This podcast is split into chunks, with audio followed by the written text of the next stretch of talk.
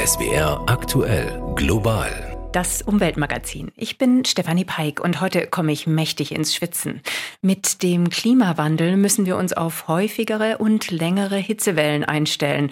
Und Hitze macht nicht nur dem Körper zu schaffen. Wir wissen, dass zum Beispiel Aggressivität zunimmt unter Hitze, dass die Suizidrate steigt unter Hitze, dass es zu mehr Gewalt kommt, mehr gewalttätigen Übergriffen und dass auch unsere Denkleistung nachlässt. Also wir können uns nicht mehr so gut konzentrieren sagt die Psychologin und Klimaaktivistin Lea Dom. Ich habe mit ihr darüber gesprochen, was die Klimakrise für die Psyche bedeutet. Dazu gleich mehr. Außerdem geht es bei uns um neue Gentechnik. Die EU-Kommission will die Vorschriften lockern.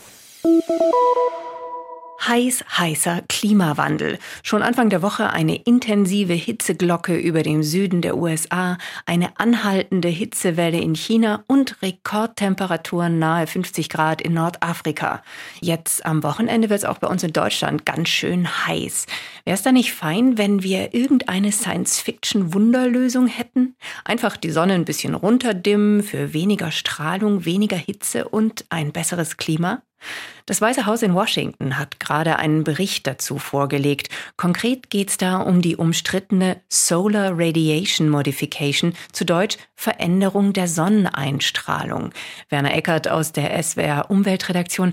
Wie genau soll sowas funktionieren? Da gibt es verschiedene denkbare Möglichkeiten. Zum Beispiel kann man die obere Atmosphäre künstlich verdrecken. Das hat vor 20 Jahren schon mal ein Chemie-Nobelpreisträger Paul Grutzen vorgeschlagen. Nämlich Schwefel mit Raketen hochzuschießen, abzufackeln und dann hat man Schwefeldioxid und das dämmt die Strahlungsmenge, die auf der Erde ankommt. Weniger Sonnenstrahlung heißt weniger Wärme. Oder aber man versprüht zum Beispiel Salzwasser aus den Ozeanen und macht damit die Wolken dichter und dunkler, hat den gleichen Effekt. Was sagen Fachleute, auch kritische zu solchen Methoden? Also das Positive zuerst, das würde relativ schnell gehen und es hat auch absehbar einen Effekt, denn jeder Vulkanausbruch macht im Grund das Gleiche auf natürliche Art und Weise. Und die Luftverschmutzung von vor 40, 50 Jahren hat auch für eine Abkühlung der Erde gesorgt. Doch tatsächlich. Das Problem ist, das verdeckt ja nur die Folgen des Klimagasausstoßes. Also der Klimawandel geht so gesehen weiter. Man macht nur so einen Sonnenschirm drüber. Das ist aber kein dauerhafter Schirm und man muss das dann ewig und drei Tage weitermachen. Sobald man aufhört, schlägt die Klimakrise noch erbarmungsloser zu. Und es ist auch keine Lösung gegen andere Schäden durch den Klimawandel, also Versauerung der Ozeane. Das Ganze könnte die Ozonschicht der Erde zerstören, die Niederschlagsverteilung auf dem Boden ändern. Also da gibt es ziemlich heftige Risiken, die damit einhergehen und über die man so gut wie nichts weiß. Wie realistisch ist es, dass wirklich versucht wird, die Sonne zu dimmen? Das 44 Seiten Papier aus dem Weißen Haus ist nur gemacht worden, weil der US-Kongress das wollte. Und der Ton, in dem das gehalten ist, ist eher skeptisch. Zudem sagt das Weiße Haus, wir haben nicht vor, ein großes Forschungsprogramm dazu zu starten. Das Ganze ist nämlich auch natürlich politisch. Strahlungsmanagement statt Klimaschutz steht dahinter. Die Lobby der fossilen Energien, die suchen halt nach Wegen weiter ihr Geschäft betreiben zu können sagt Werner Eckert aus der SWR Umweltredaktion. Da wird also nicht die Sonne gedimmt, da werden Nebelkerzen geworfen, um echten Klimaschutz zu verschleppen. Wenn man drüber nachdenkt, kann man ganz schön wütend werden oder richtig Angst bekommen. Keine schönen Gefühle. Manche versuchen auch die Probleme auszublenden, zumindest vorübergehend. Über Klimagefühle und die Folgen der Klimakrise für unsere Psyche habe ich mit Lea Dom gesprochen. Sie ist Diplompsychologin und psychologische Psychotherapeutin und hat die Psychologists for Future mitgegründet. Global das Gespräch. Hitzewellen, Dürre, eine Flut wie im Ahrtal. Der Klimawandel ist längst bei uns angekommen, aber mein Eindruck ist, viele Menschen können die Klimanachrichten nicht mehr hören, wollen sich mit dem Thema lieber nicht befassen. Wie kommt das, Frau Dom? Ja, das hat verschiedene Gründe, die nicht nur in der Psychologie zu finden sind, aber eben auch. Wir wissen zum Beispiel, dass wenn wir solche Berichte lesen, dass das schnell Gefühle von Hilflosigkeit, von Frust, von Überforderung auslösen kann. Und das ist dann ganz verständlich, wenn wir daran denken, dass viele Menschen gar keine wirksamen Handlungsmöglichkeiten für sich sehen und sich dann eher in so einem wie ausgelieferten Zustand und sorgenvollen Zustand bewegen. Damit hat kein Mensch Lust, sich zu beschäftigen. Ist Verdrängen nicht ab und zu sowieso auch gesund und nötig? Ja, absolut. Verdrängung ist ein Abwehrmechanismus, den wir alle haben. Das brauchen wir auch ein bisschen, um uns im Alltag fokussieren zu können. Und gleichzeitig ist es natürlich mit Blick aufs Klima wirklich eine Gefahr, wenn wir zu viel verdrängen und wenn wir das Thema immer wieder beiseite schieben. Zumal wir ja jetzt in einem Zeitraum sind, in dem wir noch viele Handlungsmöglichkeiten haben, die uns aber auch Schritt für Schritt davonlaufen. Welche Gefühle kommen denn hoch, wenn man hinschaut? Wie war das bei Ihnen? Also als ich angefangen habe, mich mit dem Thema zu beschäftigen, war es vor allen Dingen erstmal Angst um meine Kinder. Ich habe mir Sorgen gemacht, wie, wie sie in Zukunft leben können, wie ich einen Beitrag dazu leisten kann, als Mutter ihnen eine sichere Zukunft zu schaffen in irgendeiner mhm. Form. Das war eigentlich das vorherrschende Gefühl. Und in der weiteren Auseinandersetzung wurde das dann aber abgelöst von anderen. Also das kann immer mal so hin und her schwanken. Das wissen wir inzwischen auch aus der Forschung, dass das gesund und normal ist. Also es kann dann auch mal Frust und Ärger machen in anderen Momenten. Wenn ich mit Kolleginnen zusammen eine, eine schöne Aktion geplant habe, dann empfinde ich auch Freude oder wenn ich merke, ich kann wirksam sein. Also da kann im Grunde jedes Gefühl mit verknüpft werden. Im Ahrtal mussten die Menschen ja erleben, wie ihre Häuser überflutet wurden, geliebte Menschen sind ums Leben gekommen. Was machen solche Erlebnisse mit der Psyche? Ja, wir wissen, dass die Klimakrise auf verschiedene Art und Weise im schlechten Sinne auf unsere Psyche einwirkt. Also zum Beispiel im Ahrtal oder bei anderen Extremwetterereignissen kann es natürlich zu sowas wie Belastungsreaktionen kommen, auch posttraumatische Belastungsstörungen, Traumatisierung. Wir wissen aber auch, dass Ängste und Depressionen beispielsweise zunehmen nach solchen Ereignissen. Und darüber hinaus ist es nicht nur das Extremwetter, was unserer Psyche nicht gut tut, sondern zum Beispiel auch die indirekten Folgen. Die Auseinandersetzung kann belastend sein oder der Blick in die Zukunft. Was bedeutet das für unsere Gesellschaft, wenn das weiter voranschreitet und so weiter? Also unterm Strich kann man sagen, die Klimakrise ist auch eine psychische Gesundheitskrise und nicht nur das, sie ist insgesamt eine Gesundheitskrise. Und ich glaube, das ist das, was wir uns als Menschen ganz deutlich machen sollten, dass wir eben nicht nur das Klima schützen, sondern dass wir unsere eigene Gesundheit schützen müssen. Macht Hitze psychisch krank? Ja, Hitze hat auch wieder diverse Folgen für die psychische Gesundheit. Wir wissen, dass zum Beispiel Aggressivität zunimmt unter Hitze, dass die Suizidrate steigt unter Hitze, dass es zu mehr Gewalt kommt, mehr gewalttätigen Übergriffen und dass auch unsere Denkleistung nachlässt. Also wir können uns nicht mehr so gut konzentrieren. Das wissen wir eigentlich alle schon, wenn wir mal eine, an uns selbst denken, an der Hitze. Das ist eben nicht nur schönes Badewetter, sondern da liegen wir lieber mit ausgestreckten Beinen irgendwie auf dem Bett und möchten uns gar nicht mehr bewegen. Also mhm. Hitze hat diverse Gesundheitsfolgen und ja auch über die Psyche hinaus. Letztes Jahr sind 4500 Menschen durch Hitze gestorben. Jetzt fängt El Nino an. Da müssen wir damit rechnen, dass es einfach noch gefährlicher werden kann und wir da dringend Schutzkonzepte brauchen. Sie betonen ja immer wieder, dass die reine Angst vor den Folgen des Klimawandels nicht behandlungsbedürftig ist und dass es sowas wie Klimahysterie nicht gibt. Können Sie das erklären? Ja, gerne. Klimahysterie ist ja nicht umsonst das Unwort des Jahres geworden, irgendwie vor zwei Jahren oder so, weil es eben ganz unangemessen probiert, dieses Gefühl zu pathologisieren, was aber auf eine reale Bedrohung zurückzuführen ist. Wir machen das in der Psychotherapie, ich bin ja auch Psychotherapeutin, bei Ängsten immer so, dass wir sowas machen wie einen Realitätscheck. Also ist die Angst begründet, weil sie vor einer realen Gefahr warnt, oder ist sie irgendwie intrapsychisch entstanden und damit behandlungsbedürftig? Und bei der Klimaangst handelt es sich ganz klar um eine Realangst. Und das, was wir jetzt dringend brauchen, ist ambitionierter Klimaschutz. Dann würden nämlich auch die Ängste bei den Menschen weniger werden, die vor allem junge Menschen betreffen. Ambitionierter Klimaschutz. Wie genau kann es gelingen, dass mehr Menschen ins Handeln kommen? Naja, dafür müssten wir erst einmal wirksame Handlungsmöglichkeiten aufzeigen. Viele, viele Menschen haben das Problem verstanden und bemühen sich im Rahmen ihrer Möglichkeiten, sich selbst klimagerecht zu verhalten. Das bedeutet allerdings, dass viele vor allen Dingen im häuslichen Umfeld anfangen, vielleicht Fleisch reduzieren, häufiger mit dem Fahrrad fahren und so weiter. Und die große Schwelle, vor der wir jetzt stehen, ist, dass wir praktisch unsere eigenen vier Wände verlassen und dass wir gucken, wie können wir uns weiter einsetzen, äh, zum Beispiel am Arbeitsplatz oder in den Gruppen, in denen wir uns aufhalten, am Sportverein, in der Kirchengemeinde, da, wo wir sowieso sind, das, was wir sowieso gut können, womit wir uns täglich vielleicht beschäftigen, dass wir all diese Themen mit dem Klima verbinden, weil wenn wir es zusammen machen als Gemeinschaft, werden wir viel, viel wirksamer. Und das ist dann auch gut für die Psyche, gemeinsam mit anderen aktiv werden? Ja, das ist Win-Win.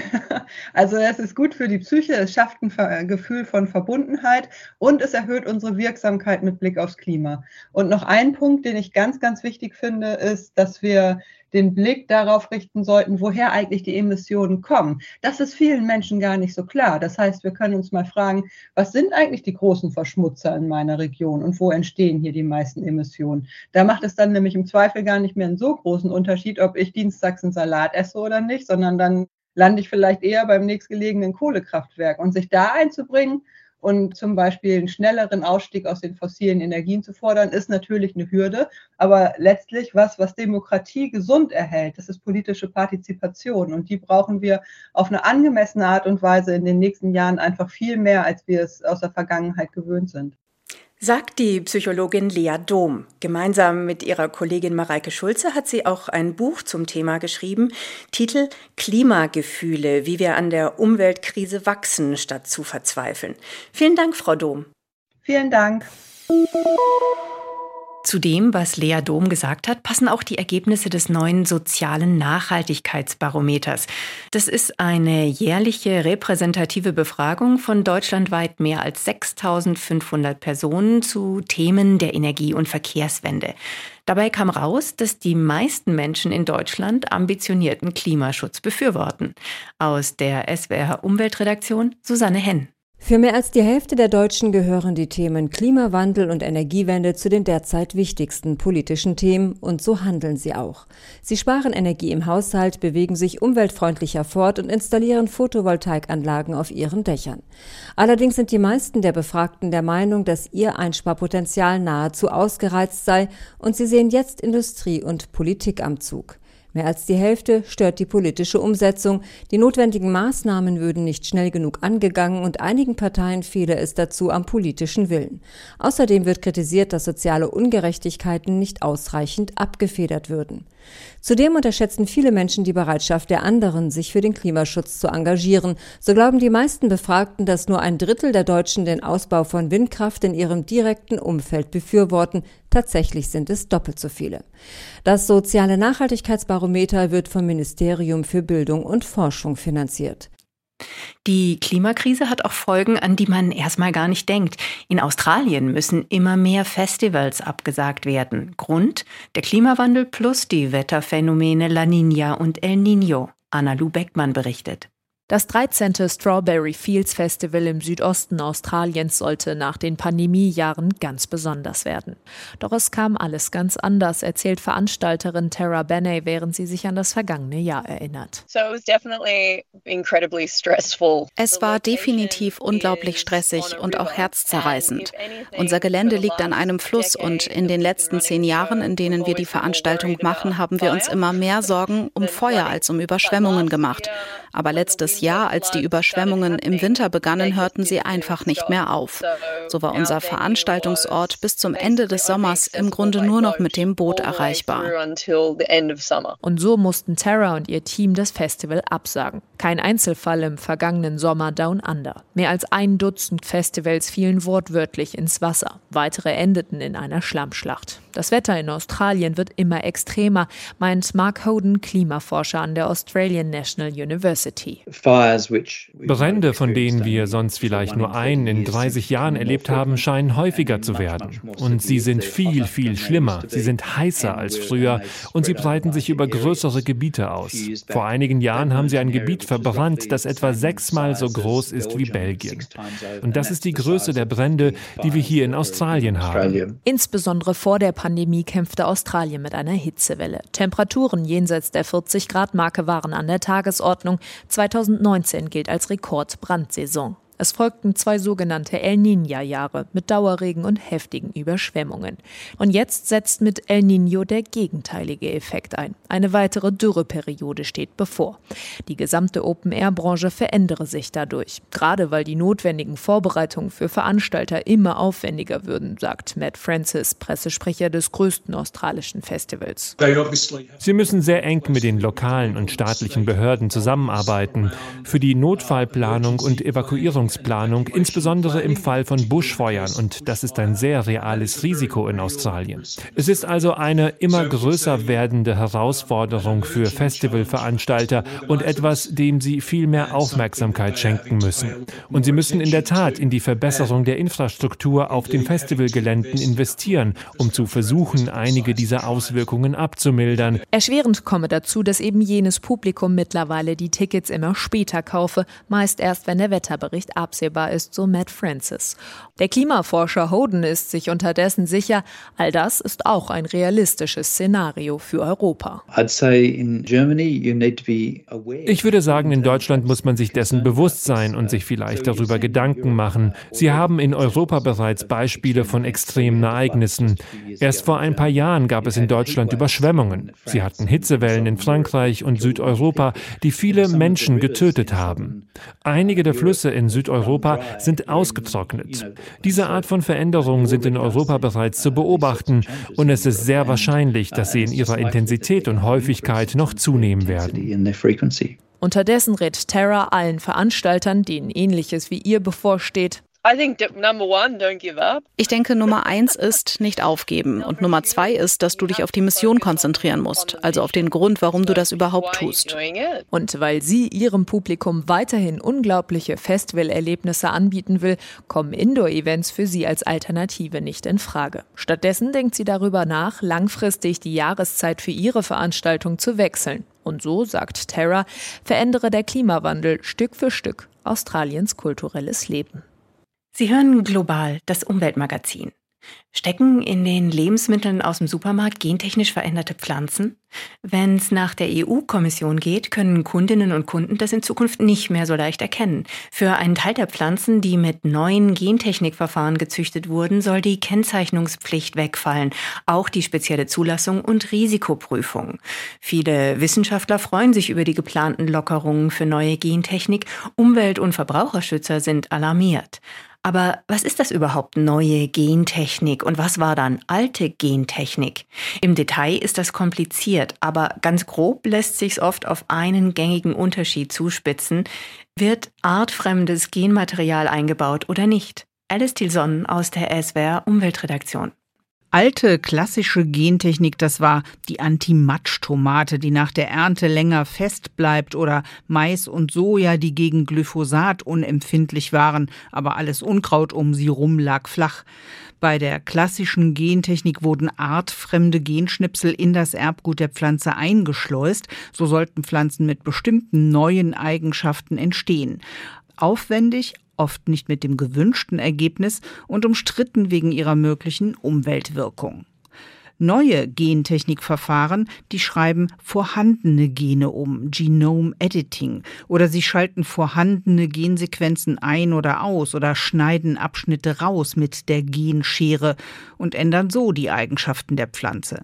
Das Ergebnis ist zum Beispiel eine Tomate mit besonders viel Gamma-Aminobuttersäure, die den Blutdruck senkt, oder Getreidepflanzen, die längere Wurzeln kriegen und damit mehr Nährstoffe sammeln können. Die neuen Gentechnikverfahren sind präziser, schneller, kostengünstiger. Ihre Befürworter sagen, damit gibt es in der Landwirtschaft mehr Erträge, weniger Dünger- und Pestizideinsatz. Damit können Pflanzen an den Klimawandel angepasst werden. Sie können robuster gegen Schädlinge gemacht werden. Neue Gentechnik könne gegen den Hunger in der Welt helfen. Kritiker fürchten, mit den gelockerten Regelungen, wie sie die EU plant, brauchen derart veränderte Pflanzen keine spezielle Zulassung mehr, keine Risikoprüfung und Kennzeichnung. Dabei sei nicht klar, wie sich die veränderten Pflanzen draußen in der Natur verhalten. Und ohne Kennzeichnung hat der Verbraucher keine Wahlfreiheit mehr. Gentechnik in Lebensmitteln kann ihm einfach untergejubelt werden. Dem Vorschlag der Kommission müssen jetzt noch das EU-Parlament und die Mitgliedsländer zustimmen. Und wir bleiben beim Thema Gentechnik und gucken auf einen echten Klassiker, den sogenannten goldenen Reis oder auf Englisch Golden Rice. Schon vor über 20 Jahren haben Forschende diesen Gentech-Reis entwickelt. Wie der Name sagt, schimmert er golden. Das sieht nicht nur schön aus, dank neu eingebauter artfremder Gene soll er auch helfen gegen Vitamin A-Mangel. Der ist in vielen Entwicklungs- und Schwellenländern verbreitet. Auf den Philippinen ist jedes siebte Kind betroffen. Dort kam der goldene goldene Reis letztes Jahr tatsächlich auf die Felder. Ein ganz schön langer Weg von der Idee bis zum Acker. Aber es gibt philippinische Bauern, die sich gegen den Anbau wehren. Sie haben Ende April vor Gericht sogar einen ersten Sieg eingefahren. Vorerst ist das Projekt Golden Rice deshalb wieder ausgesetzt. ARD-Korrespondentin Katrin Erdmann war kürzlich auf den Philippinen und hat dort mit Gegnern und einem Befürworter gesprochen. Mukhang ordinaryong palayan lang, di po ba? Sattes Grün, volle Felder, gesunde Filipinos. Die erste Ernte von Golden Rice. Das Werbevideo aus dem vergangenen Jahr verspricht Hoffnung. Der genmanipulierte Reis soll Beta-Carotin liefern, das im Körper zu Vitamin A umgewandelt wird und für die Sehkraft und das Immunsystem wichtig sind. Besuch in Nueva Iquija, einer Provinz rund drei Autostunden nördlich von Manila, der Reiskammer des Landes. Gepflügt wird noch mit Ochsenkarren. Lauro Diego ist seit Jahrzehnten Öko-Reisbauer und Züchter und gegen den genmanipulierten Reis. Wenn ich den goldenen Reis auf meinen Feldern anpflanzen würde, könnte sich das auf meine organischen Pflanzen auswirken. Schließlich züchte ich ja auch Reis. Außerdem haben einige Studien gezeigt, dass er gar nicht so viel Beta-Carotin enthält. Ein Wirkstoff, der fehlt, wenn sich Menschen einseitig ernähren, wie es bei vielen Filipinos aus wirtschaftlich schwachen Familien der Fall ist. Außerdem, sagt Lauro Diego, müsse man davon dann ziemlich viel zu sich nehmen. Das würden Studien von GM Watch belegen. Das ist eine Organisation, die gentechnisch veränderten Lebensmitteln kritisch gegenübersteht. Alfie Pulambarit vertritt Massipak. Das ist ein Zusammenschluss von Bauern. Die Gruppe hat gegen den kommerziellen Vertrieb des Golden Reis geklagt, weil aus ihrer Sicht zum Beispiel noch zu wenig erforscht ist, wie sich der Anbau auf die Umwelt auswirkt. Überhaupt stellt sie den Nutzen in Frage. Further storage wird der Goldenreis gelagert und gekocht, sinkt der Anteil von Beta-Carotin, sodass er am Ende wirklich vernachlässigbar ist. Damit der Reis verdaulich ist, müsse er zudem mit Öl oder Butter gegessen werden. Und für die Produktion wird deutlich mehr Fläche als für normalen Reis benötigt. Für Landwirt Diego ist deshalb klar, es stehen rein wirtschaftliche Interessen dahinter, denn nur die Industrie besitzt die Reiskörner. Jetzt geben sie die zwar noch kostenlos weiter, aber das könnte sich ändern. Und wir brauchen den Reis nicht für die Vitamin A-Zufuhr. Wir könnten auch einfach Karotten oder anderes Gemüse essen. Die Regierung hat den Reis bisher nur im Süden der Philippinen an Kinder, Schwangere und Stillende aus armen Familien verteilt. Für die Regierung ist goldener Reis eine einfache Lösung, meint auch Alfie Pulambarit von der Bauernvereinigung Massipak. Der goldene Reis ist ein einfacher Weg gegen Hunger und Mangelernährung. Einfacher als das tiefer liegende Problem anzugehen, warum Landwirte es hier schwer haben, Nahrungsmittel zu produzieren hard time producing food. Das Projekt vorangetrieben hat das Internationale Reisforschungsinstitut IRI. Von dort will sich wegen des laufenden Gerichtsverfahrens niemand äußern. Glenn Gregorio hat lange für das IRI gearbeitet. Heute ist er Direktor des Südostasiatischen Zentrums für Hochschulstudien und Forschung in der Landwirtschaft, kurz CIACA.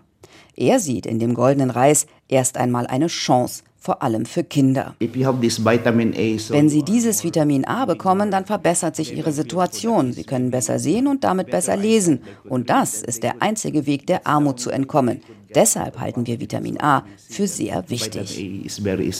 Da Filipinos morgens, mittags, abends und manchmal sogar zwischendurch Reis essen, sei die angereicherte genmanipulierte Variante ein sehr einfaches Vehikel, findet der Wissenschaftler auch wenn sie noch nicht perfekt sei. Das Schlimmste, was passieren könnte, sei, dass sich nichts verbessert. Das Argument, Filipinos könnten doch mehr Gemüse essen, weist er zurück. Dafür fehle vielen Menschen das Geld. Glenn Gregorio wünscht sich einerseits von seinen Landsleuten mehr Offenheit für den goldenen Reis.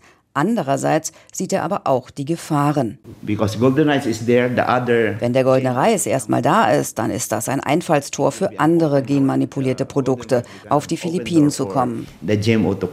Nach dem Urteil des obersten Gerichtshofs vom April ist nun der Hersteller am Zug. Der soll unter anderem die Umweltverträglichkeit nachweisen. Unklar ist nach wie vor auch, wer für eventuell entstehende Schäden haftet. Es bleibt spannend in Sachen Gentechnik, sowohl auf den Philippinen als auch in Europa. Und das war das Umweltmagazin Global. Ich bin Stefanie Peik. Machen Sie es gut.